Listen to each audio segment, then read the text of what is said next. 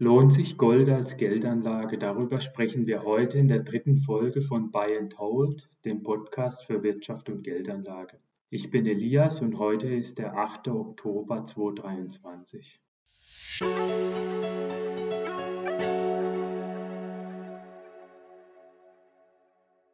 Keine andere Geldanlage wird wahrscheinlich so kontrovers diskutiert wie Gold.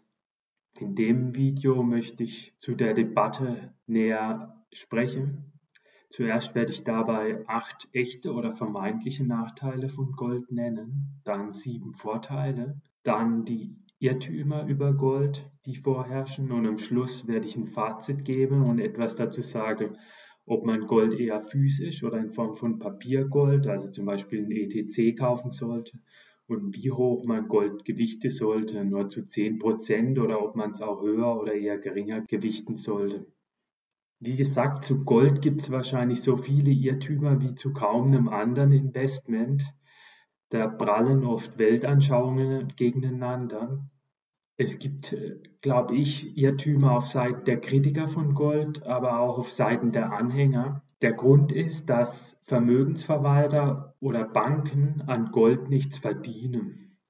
Also auf Gold gibt es keine Provisionen, es gibt keine versteckten Kosten und man kann auch keine Depotführungsgebühren bei Gold abrechnen. Das heißt, Banken und Vermögensverwalter haben keinen Anreiz, Gold zu empfehlen, sondern vielmehr einen Anreiz, Gold schlecht zu reden, weil sie natürlich eher möchten, dass die Kunden das Geld in einem Depot anlegen, wo sie dann Verwaltungsgebühren abrechnen können oder dass die Kunden andere Finanzprodukte kaufen mit höheren Provisionen.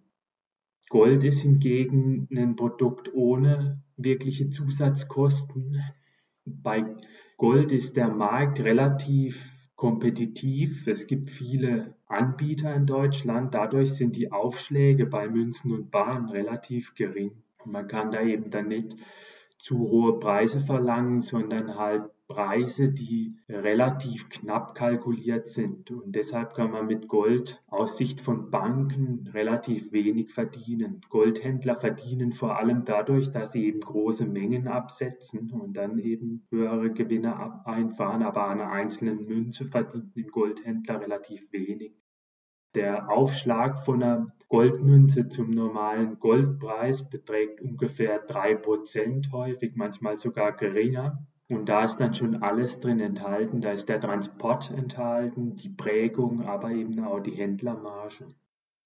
Das heißt, mit Gold lässt sich aus Sicht der Banken wenig verdienen. Das ist sicherlich ein Grund dafür, warum eben viele Irrtümer verbreitet werden über Gold. Aber aus Sicht der Edelmetallhändler werden Gold teilweise Vorteile zugeschrieben, die so nicht haltbar sind oder die gar nicht bestehen. Bevor es jetzt losgeht und ich die Vor- und Nachteile nenne, noch ein kurzer Einschub vorweg. Was ist eigentlich Gold? Also aus Sicht der österreichischen Schule der Nationalökonomie ist Gold vor allem Geld. Also nicht ein Rohstoff oder Vermögensgut, sondern Geld oder eine Währung, also ein allgemeines Tauschmittel.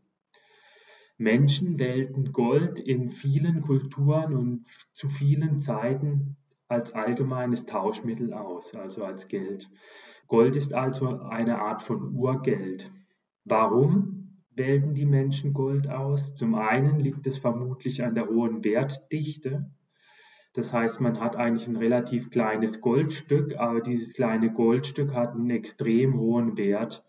Dadurch hat man relativ geringe Lagerkosten und man kann das Gold auch leicht transportieren. Ein weiterer Vorteil ist, dass Gold nicht beliebig vermehrbar ist.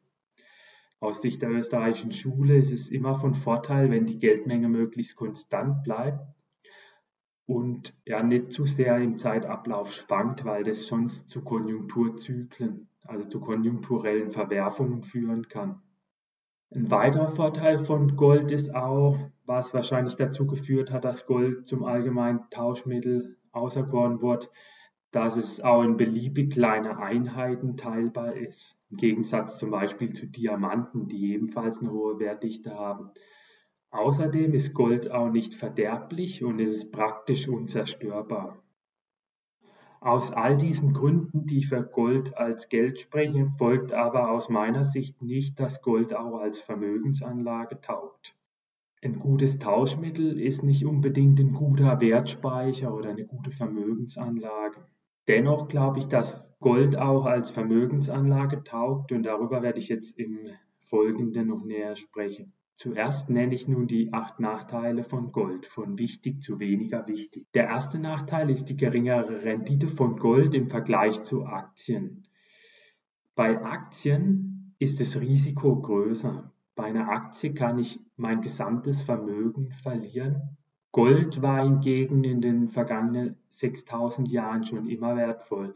Von dem her ist davon auszugehen, dass bei Aktien mehr zu verdienen ist. Ansonsten würden die Leute einfach nur in Gold investieren und gar kein Geld in Aktien anlegen. Wenn man sich die empirischen Daten dazu anguckt, dann findet man auch genau das, zum Beispiel laut dem Credit Suisse Global Returns Yearbook 2023 rentierten Aktien langfristig mit 5% pro Jahr nach Abzug der Inflation die Rendite von Gold lag hingegen bloß bei 0,8 Prozent pro Jahr. Die Forscher untersuchten eben die Renditen auf US-Dollar-Basis zwischen 1900 und 2022, also über 123 Jahre. Allerdings muss man dazu sagen, dass die Goldrendite über den langen Zeitraum wenig aussagekräftig ist, da über die meiste Zeit ein Goldstandard bestand das heißt, der US-Dollar war selbst durch Gold gedeckt und hier eine Rendite zu berechnen macht ja wenig Sinn in Dollar, da der Dollar selbst ja eigentlich nur ein Gewicht von Gold war, die meiste Zeit über. Das heißt, wenn man eine Goldrendite berechnet, dann könnte man frühestens ab 1968 die Rendite berechnen. Das war der erste Zeitpunkt, als es einen freien Goldmarkt gab, einen freien Goldpreis oder ab 1971 in dem Jahr wurde das Bretton Woods Abkommen aufgekündigt. Das heißt, ab dem Jahr war Gold de facto nicht mehr an die Währungen gebunden. Später werde ich noch mehr dazu sagen, wie hoch die Rendite von Gold ab 1971 war. Aber was man an der Stelle auf jeden Fall festhalten kann, ist, dass die Goldrendite geringer ist als die Rendite von Aktien. Und das ist definitiv ein Nachteil. Der zweitgrößte Nachteil ist aus meiner Sicht das Einbruchsrisiko. Wenn ich physisches Gold kaufe, also Bahn und Münzen, und zu Hause aufbewahre, ist das größte Risiko, dass mir das Gold gestohlen wird. Ein Einbruch ist gar nicht so unwahrscheinlich, wie man annehmen könnte. Wenn man ähm, Daten des Statistischen Bundesamts nimmt über die Häufigkeit von Wohnungseinbrüchen, dann kommt man zu einer Wahrscheinlichkeit von 4% auf Sicht von 40 Jahren bei einem durchschnittlichen Privathaushalt. Allerdings schwankt die Wahrscheinlichkeit auch deutlich von Region zu Region. Also in der Stadt dürfte die Wahrscheinlichkeit höher sein als in ländlichen Regionen. Dennoch 4%, das entspricht ungefähr jedem 25. Haushalt, das ist gar nicht so unwahrscheinlich.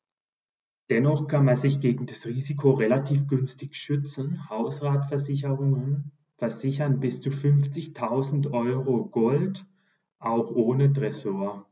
Und das Ganze kostet dann 50 bis 100 Euro pro Jahr. Das ist sehr günstig. Wenn man das hochrechnet, dann sind wir da bei Lagerkosten von 0,15 bis 0,25 Prozent. Also das ist schon sehr niedrig. Außerdem kann man Gold auch sehr gut verstecken, da die meisten Wohnungseinbrüche ohnehin nur wenige Minuten dauern. Wenn man da kreativ ist und Verstecke auswählt, die nur sehr schwer zugänglich sind, also zum Beispiel ein lockeres Dielenbrett, unter das man dann das Gold legt und darüber schiebt man dann noch eine Kommode oder einen Schrank, dann glaube ich, ist es schwierig für Einbrecher, das Gold tatsächlich zu stehlen. Ja, von dem her glaube ich, ist de facto das Einbruchsrisiko auch managebar für Anleger. Der dritte Nachteil ist, dass die Goldpreise deutlich schwanken können. Das ist aus meiner Sicht ein valider Nachteil, der häufig angeführt wird. Allerdings ist der Nachteil über lange Frist vernachlässigbar. Über lange Frist ist wie bei Aktien auch bei Gold davon auszugehen, dass die Preise ja, steigen oder zumindest die Inflation ausgleichen können. Und wenn man deshalb Gold dann über 20 Jahre oder noch länger hält, dann muss man da eigentlich jetzt nicht vor Kursschwanken große Furcht haben. Zudem ist die Volatilität von Gold, also die Volatilität ist ein Kursschwankungsmaß, in etwa gleich zum MSCI World. Das heißt, der Goldpreis schwankt ungefähr so sehr wie die Kurse von Aktien. Der vierte Nachteil ist, dass es beim Abbau von Gold zu Umweltverschmutzung kommen kann. Allerdings ist aus meiner Sicht auch dieses Risiko händelbar. Man kann zum Beispiel einfach bloß recyceltes Gold kaufen, das nicht mal wirklich teurer als normales Gold. Also ich habe mal nachgeguckt, ein 1 Unzen Barren aus Recycling Gold von C. Hafner kostet ungefähr so viel wie ein normaler Barren. Also da ist wirklich kaum ein Unterschied. Der Preis ist sogar, glaube ich, fast identisch. Man kann sogar CO2-neutrales Gold kaufen. Das ist dann etwa 1% teurer als normales Gold, wenn man wieder einen 1 Unzen Barren nimmt. Von dem her ja, ist das auch jetzt nicht so ein gewichtiges Argument aus meiner Sicht. Zudem muss man auch beachten, dass viele Aktiengesellschaften ebenfalls die Umwelt verschmutzen. Wenn man stattdessen dann einen ETF kauft, der nur in nachhaltige Firmen investiert, dann hat man zum einen eine deutlich geringere Diversifikation und zum anderen auch noch wahrscheinlich mindestens so hohe Zusatzkosten wie bei Gold. Von dem her denke ich, dass das jetzt kein spezieller Nachteil nur bei Gold ist. Der fünfte Nachteil ist, dass die Lagerung angeblich von Gold relativ teuer ist, aber wie bereits zuvor gesagt, stimmt es so nicht. Man kann Gold relativ günstig zu Hause lagern und auch sicher. Man braucht dafür nicht mal einen Tresor bei Goldguthaben im Wert von bis zu 50.000 Euro. Und es ist vermutlich auch besser, Gold nicht im Tresor zu lagern, weil der Einbrecher da natürlich immer zuerst sucht. Hausratversicherungen sind sehr günstig. Da kann man 50.000 Euro Gold schon mit 50 bis 100 Euro pro Jahr versichern. Das heißt, man ist dabei sehr geringen Kosten am Ende. Im Vergleich dazu sind Gold-ETFs vermutlich teurer. Die kosten normalerweise 0,4 Prozent pro Jahr. Also, dass die Lagerung teuer ist, gilt so in der Pauschalität nicht. Man kann das vermutlich über die Lagerung im Bankschließfach sagen, weil man dann natürlich noch das Schließfach bezahlen muss und dann auch wieder eine Versicherung. Aber zu Hause ist es relativ günstig zu lagern. Der sechste Nachteil ist, dass es bei kleinen Einheiten von Gold, also Einheiten normalerweise unter einer Unze, hohe Aufschläge gibt. Also das schreibt zum Beispiel die Verbraucherzentrale auf ihrer Internetseite. Aber hierzu ist dann wiederum zu sagen, dass man kleine Einheiten auch nicht kaufen sollte. Also am besten ist es immer mindestens eine Unze zu kaufen. Eine Unze sind auch die Einheiten, die am meisten gehandelt werden und deshalb sich auch wieder am besten verkaufen lassen zu den geringsten Abschlägen. Ein weiterer Nachteil, der bei Gold oft genannt wird, ist das Währungsrisiko. Gold wird in US-Dollar gehandelt. Wenn sich also der US-Dollar stark entwickelt oder die Heimatwährung stark entwickelt, also der Euro, dann ist es schlecht für Goldanleger. Wenn sich hingegen die Heimatwährung oder der US-Dollar schwach entwickelt, ist es gut für den Goldpreis. Man muss dazu allerdings auch sagen, dass das im Grunde eher nicht so relevant ist, denn wenn man, wenn sich jetzt die Heimatwährung stark entwickelt, dann hat man ja in der Regel auch Geldanlagen in der Heimatwährung in Euro, die davon profitieren. Und deshalb ist man davon dann weniger betroffen. Wenn sich jetzt aber die Heimatwährung schwach entwickelt, dann entwickeln sich auch die Geldanlagen, die man hat, also zum Beispiel das Tagesgeld natürlich schwach, weil ich davon dann weniger Güter im Ausland kaufen kann. Hingegen profitiert dann der Goldpreis. Man macht dann da Gewinne. Das heißt, letztendlich spricht es eigentlich eher nochmal für Gold. Also Gold ist ja letztendlich eine Art Fremdwährung und man kann damit das ja, Abwertungsrisiko der eigenen Währung irgendwie nochmal absichern. Was dazu noch kommt, ist ja auch, dass langfristig der Goldpreis eher steigen dürfte. Das heißt, solche Währungsrisiken sind für langfristige Anleger ohnehin re weniger relevant, da die Goldpreisanstiege dann auch eventuelle Abwertungsverluste ausgleichen können. So, zuletzt ist ein oft genannter Nachteil von Gold, dass Gold keine Zinsen oder Dividenden abwirft. Also Gold hat keine laufenden Erträge. Das halte ich allerdings für ein Argument, das überhaupt nicht stichhaltig ist, denn auch viele Aktien zahlen ja keine Dividenden aus. Entscheidend ist letztendlich nicht die Höhe der laufenden Erträge, sondern die Höhe der gesamten Wertentwicklung, also laufende Erträge und Kursentwicklung. So, nachdem wir jetzt nun die Nachteile besprochen haben, nun zu den sieben Vorteilen in absteigender Wichtigkeit. Der größte Vorteil von Gold ist die Eigenschaft des sicheren Hafens, die Gold hat.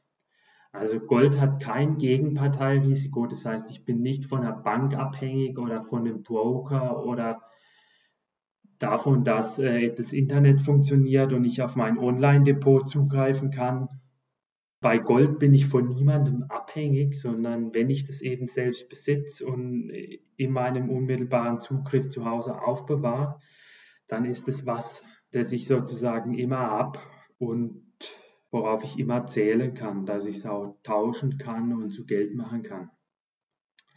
Gold ist auch unzerstörbar, also selbst wenn jetzt das Haus geflutet wird oder abbrennt, dann ähm, ist ein Goldbar noch immer ganz und kann dann noch immer verkauft werden.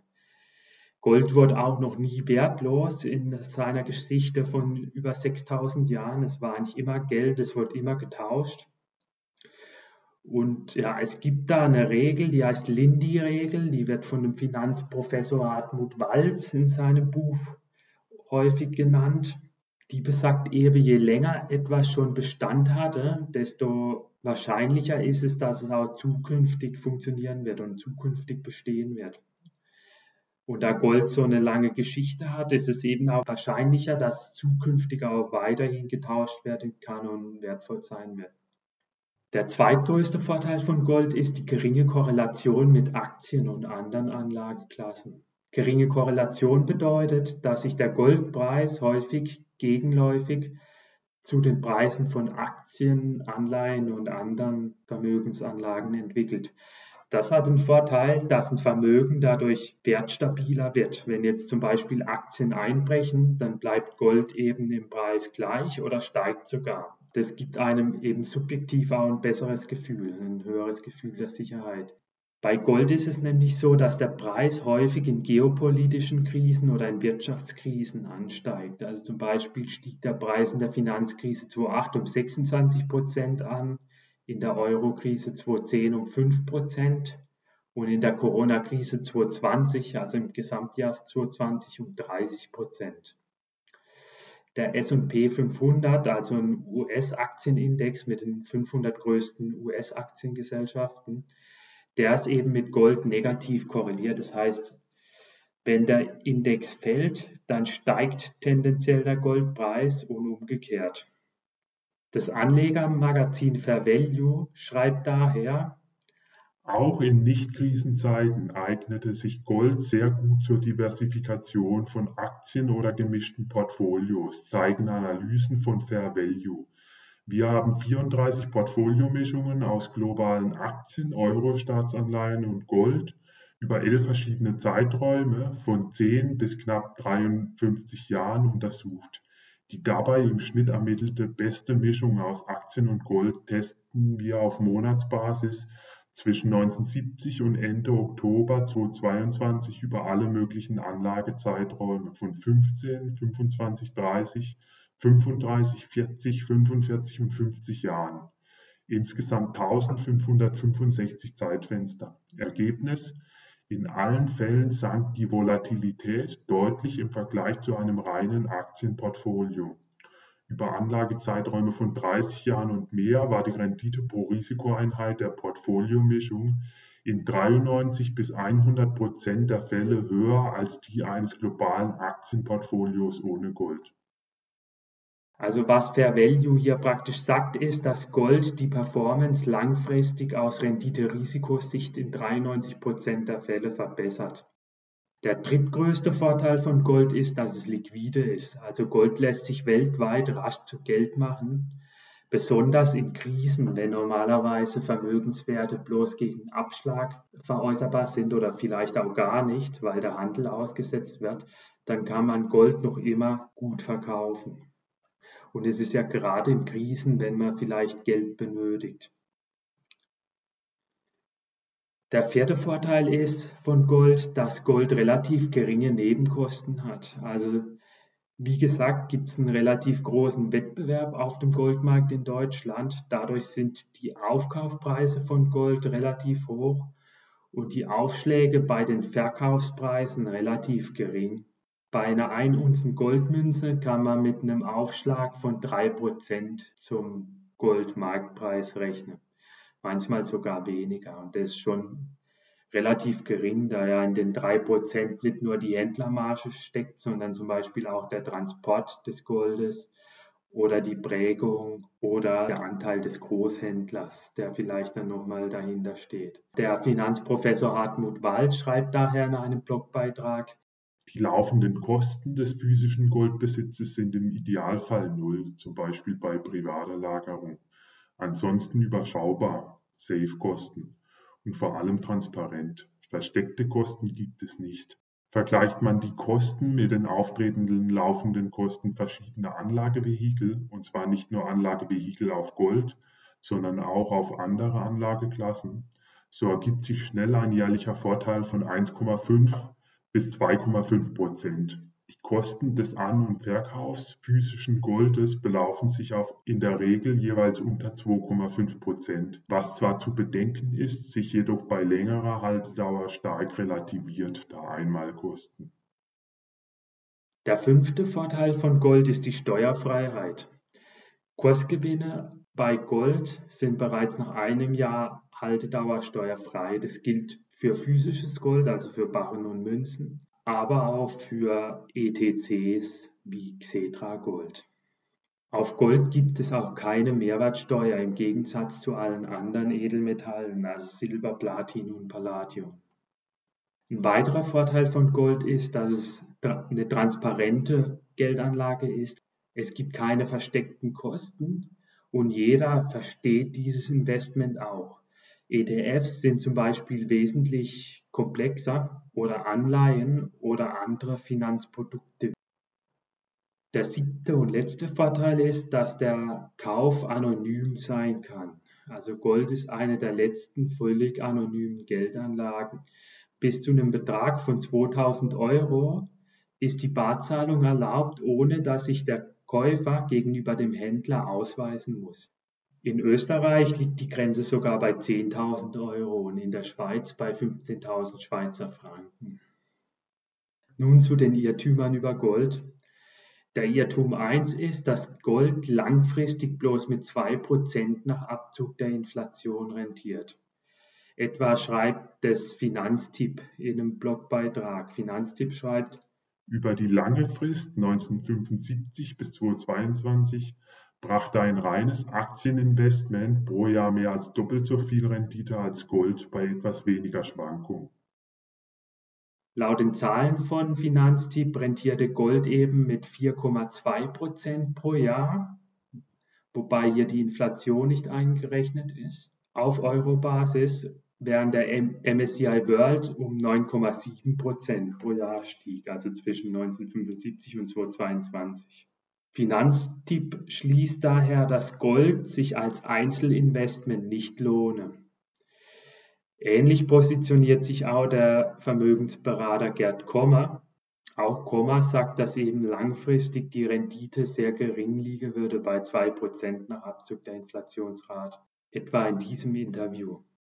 Und wie so. hat sich jetzt entwickelt seit 1975? Genau, und seit 1975 hat äh, Gold im Grunde genommen eine reale Rendite von, äh, jetzt aus der Hüfte geschossen, äh, bis heute so von ungefähr äh, knapp unter 2% gehabt. Pro Jahr. Mhm. Pro Jahr. Mhm. Äh, Aktien etwas über 5%. Nach Inflation? Also Nach Inflation, Inflationsplan real, äh, aber immer alles vor, vor Kosten und vor Steuern. Gold hat zugegebenermaßen eine höhere Rendite als Geldmarktanlagen, äh, hat eine extreme Volatilität und eine mittlere, ich kann es jetzt nicht ganz genau aus der Erinnerung sagen, äh, Korrelation zu Aktien. Aber das Package ist einfach unattraktiv. Das Problem mit diesen Aussagen ist, dass die Goldrendite mit dem falschen Startzeitpunkt berechnet wurde.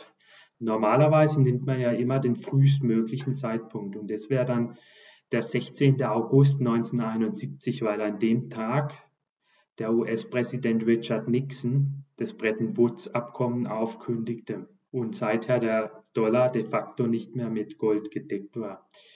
Das heißt, man müsste eigentlich die Rendite ab 1971, ab dem 16. August 1971 berechnen. Wenn man das macht, dann stieg der Goldpreis bis Ende Mai 2023 um 7,8 Prozent, also wesentlich mehr als die 4,2 Prozent von Finanztipp. Wenn man da jetzt noch 3% Inflation abzieht, wäre man noch immer bei knapp 5% Goldrendite. Das heißt, Gold wird sich dann wesentlich besser als die 2% rentieren. Wenn man 4% Inflation abzieht, wäre man noch immer bei 4%. Das heißt, tatsächlich dürfte die Goldrendite eben höher sein als die 2%. Warum sagen Finanztipp und Gerd Kommer, dass man eben die Goldrendite ab 1975 berechnen soll? Gerd Kommer führt da das US-Goldverbot an. Das wird eben zum 1. Januar 1975 aufgehoben. Das Problem dabei ist aber, warum soll man dem US-Goldverbot jetzt so viel Bedeutung beimessen? Wenn man sich den Goldpreis anschaut um den 1. Januar 1975, dann sieht man da keine große Bewegung. Das heißt, ähm, das Goldverbot hatte da offenbar nicht so viel Auswirkung. Wenn das jetzt so eine große Auswirkung gehabt hätte, dann würde man ja annehmen, dass der Goldpreis im Vorfeld stark angestiegen wäre, aber das ist eben nicht zu beobachten. Zudem sind die USA ja auch nur ein Teilmarkt. Es gibt ja noch viele andere Länder, die Gold kaufen. Deshalb ist es jetzt nicht ersichtlich, warum da jetzt die USA so die große Rolle spielen sollte. Vor allem, da ja nicht nur Privatanleger Gold kaufen, sondern auch Zentralbanken. Und die konnte ja auch davor schon Gold kaufen und nicht erst ab 1975. 1975 ist im Grunde genommen der Zeitpunkt, den man nehmen würde, um Gold maximal schlecht zu rechnen. Denn es ist der Zeitpunkt, wie gesagt, in dem der Goldpreis schon relativ hoch stand und danach fing er dann an zu sinken, weil die Inflation in den USA zurückging.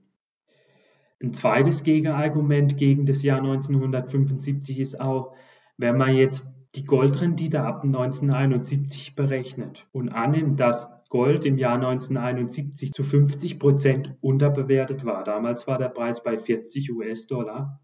Das heißt, man nimmt an, dass der Preis eigentlich bei 60 US-Dollar hätte liegen müssen aufgrund des US-Goldverbots. Selbst dann kommt man noch immer auf eine Goldrendite von 6,9 Prozent zwischen 1972 und Ende 2022 auf US-Dollar-Basis. Das heißt, selbst wenn man jetzt eine Unterbewertung annimmt, dann hat Gold noch immer sehr gut rentiert bei knapp 7 Prozent. Wenn man da jetzt wieder eine Inflationsrate von 4 Prozent annimmt, sind wir noch immer bei 3 Prozent Goldrendite. Wenn man 3 Prozent Inflation annimmt, dann bei 4 Prozent Goldrendite. Das heißt, Gold ist nicht so schlecht wie von vielen dargestellt in puncto Rendite. Aber die Rendite ist wahrscheinlich geringer als bei Aktien. Der zweite Irrtum ist, dass Gold ein Inflationsschutz auf kurze Frist ist. Gold schützt vor Inflation bloß über sehr lange Zeiträume.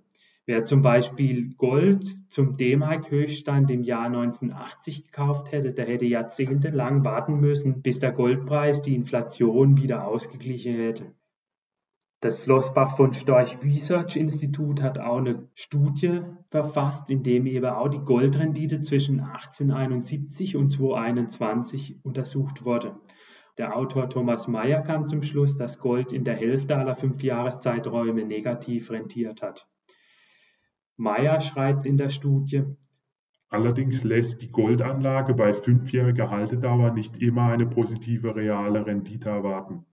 Über den Zeitraum von 1871 bis 2021 war rund die Hälfte der Renditen negativ. Wie Grafik 7 zeigt, waren die Renditen insbesondere in der Zeit zwischen den beiden Weltkriegen, während der Zeit des Bretton Woods Währungssystems 1948 bis 1971 sowie in den 1980er und 1990er Jahren negativ. Die beste Performance lieferte Gold in Krisenzeiten. Dazu zählten die frühen 1930er Jahre, die Jahre der Stagflation in den 70er Jahren und die Jahre nach der Finanzkrise von 2007-8. Das heißt, Gold schützt nicht unbedingt vor Inflation. Es schützt relativ gut vor erhöhter Inflation, Inflationsraten über 4%. Und es schützt vor allem sehr gut vor negativen Realzinsen, also vor finanzieller Repression. Negative Realzinsen bedeuten, dass die Zinsen geringer sind als die Inflation. Das heißt, Bankguthaben werden schleichend entwertet. Wenn es finanzielle Repression gibt, also negative Realzinsen, dann ist es ja auch besonders wichtig, den Inflationsschutz zu haben. Das heißt, Gold schützt schon gerade dann vor Inflation, wenn man auch wirklich einen Inflationsschutz braucht. Negative Realzinsen gab es zum Beispiel in den 70er Jahren, aber auch seit den 2000er Jahren. Der dritte Irrtum ist, dass Gold ein Vermögensschutz ist. Wenn Vermögenssteuern oder eine Vermögensabgabe eingeführt würde, würden alle Vermögenswerte gleichmäßig besteuert. Das besagt eben ein Urteil des Bundesverfassungsgerichts von 1995.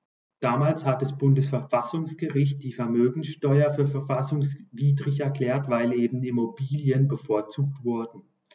Das heißt, wenn künftig Vermögensteuern eingeführt würden, dann würde wahrscheinlich auch Gold darunter fallen. Und dann würde jeder Goldbesitzer auch ähm, ja, sein Gold eben versteuern müssen. Das heißt, man würde dann wahrscheinlich sagen müssen, ich besitze so und so viel Gold und müsste das dann gegenüber dem Finanzamt anmelden. Wer dann Gold verheimlicht, wird sich eben der Steuerhinterziehung schuldig machen. Man könnte ja jetzt denken, ja gut, dann kaufe ich eben Gold anonym im Tafelgeschäft bis 2000 Euro und ja, bin dann vor der Steuer sicher. Aber da ist ja eben auch schon das Problem, dass schon heute ein Privatverkauf von Gold, ein anonymer Privatverkauf gar nicht möglich ist. Sobald ich Gold bei einem Händler verkaufe, muss ich auch immer meine Personalien angeben. Das heißt, wenn ich dann künftig Gold verkaufen würde und es gibt eine Vermögensteuer, dann wird das Finanzamt sehr schnell merken, dass ich das zuvor verheimlicht habe. Ich könnte es dann natürlich im Ausland zum Beispiel verkaufen oder in einem Privatverkauf, aber das wäre ja dann auch wieder kompliziert. Im Ausland müsste ich ja dann erstmal irgendwo in ein anderes Land fahren, in die Schweiz oder noch weiter weg. Ich würde dann vermutlich nicht Euro-Bargeld bekommen, sondern eine ausländische Währung. Die müsste ich dann wieder gegen Euro umtauschen. Das heißt, es ist ja alles aufwendig und verursacht ja dann auch Kosten. Das heißt, es ist fraglich, ob sich das am Ende wirklich lohnt. Wenn ich das in einem Privatverkauf verkaufe, dann müsste ich ja auch vermutlich einen Abschlag hinnehmen, weil der Verkäufer dann ja auch wieder das Gold schwarz erwirbt und womöglich dann nicht gut verkaufen kann. Das heißt, am Ende dürfte der Gold als Vermögensschutz bloß wenig taugen, falls wirklich Vermögenssteuern oder eine Vermögensabgabe eingeführt wird. Der vierte Irrtum ist, dass Gold als Krisentauschmittel besonders taugt. Gold ist eher ein Wertspeicher und weniger ein Tauschmittel in unserer modernen Gesellschaft. Es liegt zum einen daran, dass die meisten Leute vermutlich gar nicht verstehen, wie viel Gold tatsächlich wert ist. Es gibt da sehr interessante Videos mit dem US-Journalisten Mike Dice, der ist rausgegangen und hat den Leuten angeboten, dass er ihnen eine Goldmünze schenkt oder einen Geldschein. Also er hat ihnen praktisch die Wahl gelassen, was sie sich schenken lassen können von Dice. Die Goldmünze war üblicherweise dann viel mehr wert als der Geldschein. Und Dice hat dann den Leuten sogar angeboten, in den nahegelegenen Edelmetallladen zu gehen und zu prüfen, ob die Münze auch wirklich echt ist. Aber die meisten Leute haben dennoch den Geldschein bevorzugt, weil sie auch gar nicht verstanden haben, wie viel so eine Münze wirklich wert ist. Das heißt, es ist da fraglich, ob Gold wirklich so viel taugt als Tauschmittel und ob die Leute wirklich verstehen, wie viel Gold wert ist in einer wirklichen Krisensituation, in der man tauschen müsste. Zudem dürfte Bargeld eben viel akzeptierter sein oder auch sowas wie Konserven, wenn jetzt wirklich die Zivilisation zusammenbricht dann geht es erstmal darum, überhaupt zu überleben. Das heißt, die Leute würden wahrscheinlich anfangs noch mit Bargeld tauschen, aber später dann nur noch mit alltäglichen Nutzgegenständen, wie zum Beispiel Konserven, Batterien, Schnaps, Zigaretten. Wo Gold vielleicht wieder sinnvoll sein könnte, ist, wenn man in einem Krieg flüchten muss und eben nicht wirklich viel mitnehmen kann. Gold lässt sich da immer leicht mitnehmen und dann später wieder zu Geld machen. Der vierte Irrtum ist, dass Gold als Sachwert natürlich knapp ist, natürlich begrenzt und deshalb eben zu bevorzugen ist. Also oft wird ja auch erwähnt, dass alles Gold in einem Goldwürfel passt mit einer Kantenlänge von 22 Metern. Ich glaube, dass das nicht wirklich ein Argument für Gold ist, denn nur weil etwas knapp ist, ist es noch lange nicht wertvoll. Also es gibt auch andere Dinge, die knapp sind, aber dennoch nicht viel Wert haben. Dinge sind letztendlich wertvoll, weil sie Menschen als wertvoll erachten und nicht, weil sie knapp sind. Zum Beispiel sind auch andere Rohstoffe knapp, aber nicht alle Rohstoffe sind langfristig tatsächlich im Preis gestiegen. Zum Beispiel sind langfristig die Preise von bestimmten Rohstoffen gefallen. Laut Global Returns Investment Yearbook 2023 der Credit Suisse fiel zum Beispiel Aluminium um minus 1,9 Prozent pro Jahr nach Abzug der Inflation zwischen 1900 und 2022. Kupfer fiel in dem Zeitraum um minus 0,5 Prozent pro Jahr. Der sechste Irrtum bei Gold ist, dass der Goldpreis aufgrund eines Goldstandards stark steigen wird. Also hier wird angenommen, dass künftig ein Goldstandard, also eine goldgedeckte Währung eingeführt werden wird. Da muss man dazu sagen, dass selbst wenn jetzt ein Land einen Goldstandard einführen wird, es zuvor wahrscheinlich erstmal die Goldbesitzer enteignen würde, denn kein Land würde wahrscheinlich erlauben, dass die Goldbesitzer da sehr große Gewinne einstreichen mit ihrem Gold. Es kam ja zum Beispiel auch schon in den USA vor. 1933 wurde dort ein Goldverbot verhängt und dann 1934 Gold aufgewertet. Der siebte und letzte Irrtum ist, dass Gold in wenigen Jahrzehnten zur Neige gehen wird, das sogenannte Argument von Peak Gold. Daher wird der Goldpreis steigen müssen. Aber das ist eben auch falsch. Gold wird nicht zur Neige gehen. Da hatte ich mal einen Artikel darüber geschrieben. Bislang wurden 200.000 Tonnen Gold laut dem World Gold Council gefördert. Allerdings sind in der Erdkruste mindestens nochmal 200.000 Tonnen. Laut einem Experten, den ich da angefragt habe, einen Lagerstättenexperten. Das heißt, das Gold wird nicht so schnell zur Neige gehen. Zudem hat Gold auch eine sehr hohe Stock-to-Flow-Ratio, das heißt pro Jahr beträgt die Goldproduktion nur, nur ca. 2% des gesamten Goldstocks. Das heißt, selbst wenn jetzt mal in einem Jahr sehr wenig produziert wird, gibt es noch immer einen sehr großen Goldstock, der ähm, die Nachfrage decken kann nach Gold. Zudem gibt es auch noch recyceltes Gold, das man noch immer verwenden kann. Fassen wir also zusammen. Gold dürfte sich aus meiner Sicht für die meisten Privatanleger als Geldanlage lohnen. Die meisten Privatanleger haben nicht mehr den Anlagehorizont oder auch die Risikotoleranz, um zu 100 Prozent in Aktien zu investieren. Für die wären die Schwankungen einfach zu groß am Aktienmarkt und deshalb werden sie immer auch einen Teil ihres Vermögens in liquide Anlagen investieren. Da werden sie vermutlich vor allem dann auf Euro zurückgreifen, also auf Bankeinlagen oder auf äh, Geldmarktfonds. Das Problem dabei ist, wenn ich jetzt 40 oder 50 Prozent oder noch mehr nur im Euro geparkt habe, dann habe ich natürlich auch ein Klumpenrisiko in Form des Euro. Also sollte irgendwas mit dem Euro doch schief gehen und ausschließen kann das ja niemand, dann wäre ich sehr stark negativ davon betroffen. Deshalb ist es sinnvoll, eben nicht nur alles Geld in eine Währung anzulegen, sondern in mehrere Währungen. Und die beste Fremdwährung mit Abstand ist eben Gold, weil Gold zum einen langfristig als einzige Währung einen Inflationsschutz bietet und zum anderen eben auch keinerlei Gegenparteirisiko unterliegt, wenn ich es physisch besitze. Also ich bin komplett unabhängig von der Bank, von einem Broker, von Strom, von Internet. Und diese extreme Sicherheit bietet eben keine andere Währung. Deshalb ist es eben sinnvoll, einen Teil des liquiden Vermögens auch in Gold zu parken. Denn niemand kann ja ausschließen, dass in Zukunft nicht doch eine große Krise passiert, mit der niemand gerechnet hat. Also der Finanzprofessor Hartmut Balz war es, glaube ich, auch, der mal meinte, Gold bietet Schutz vor Unknown Unknowns, also vor Ereignissen, von denen wir nicht nur nicht wissen, ob sie kommen werden oder nicht, sondern von denen wir auch nicht mal wissen, dass es sie gibt. Also vor Krise, die wir uns vielleicht heute noch gar nicht vorstellen können, aber die vielleicht doch irgendwann mal kommen und auf die wir normalerweise überhaupt nicht vorbereitet werden, aber vor denen Gold vermutlich Schutz bieten wird, weil es eben keinerlei Gegenparteirisiko unterliegt und halt generell ein extrem sicheres Asset ist.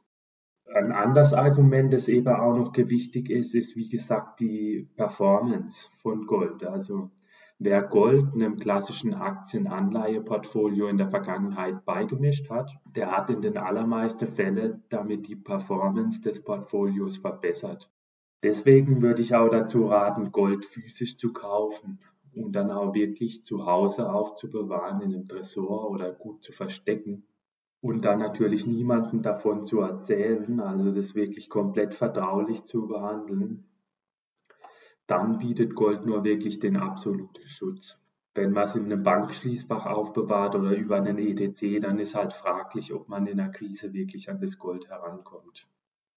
Die Regel von maximal 10% Gold, die man angeblich halten soll, würde ich selbst kritisch sehen. Ich glaube, dass man da auch höher gehen kann, aber auch geringer. Es kommt da auf den Einzelfall an. Etwa ähm, rät der Finanzprofessor Hartmut Walz zu bis zu 20 Prozent Gold. Er schrieb mir in einer Antwort-E-Mail vom 29. April 2023 auf eine Presseanfrage, den Goldanteil halte ich bei jungen Investoren für verzichtbar bzw. bestenfalls minimal relevant, während ich bei Menschen mit geringem Anlagehorizont auch die 10%-Marke überschreiten würde. Das war's mit der heutigen Episode. Falls euch der Podcast gefallen hat, dann lasst gerne einen Kommentar da oder empfehlt den Podcast weiter oder teilt ihn auch auf sozialen Medien. Ihr könnt mir auch gerne eine E-Mail mit Kritik, Themenvorschlägen oder einer Rückmeldung an info at buyandhold-podcast.de schreiben. Und ja, ansonsten würde es mich freuen, wenn ihr bei der nächsten Folge wieder anschaltet. Thema wird dann sein, ist mein Geld auf dem Bankkonto sicher? Dann darf ich mich von euch verabschieden und bis bald.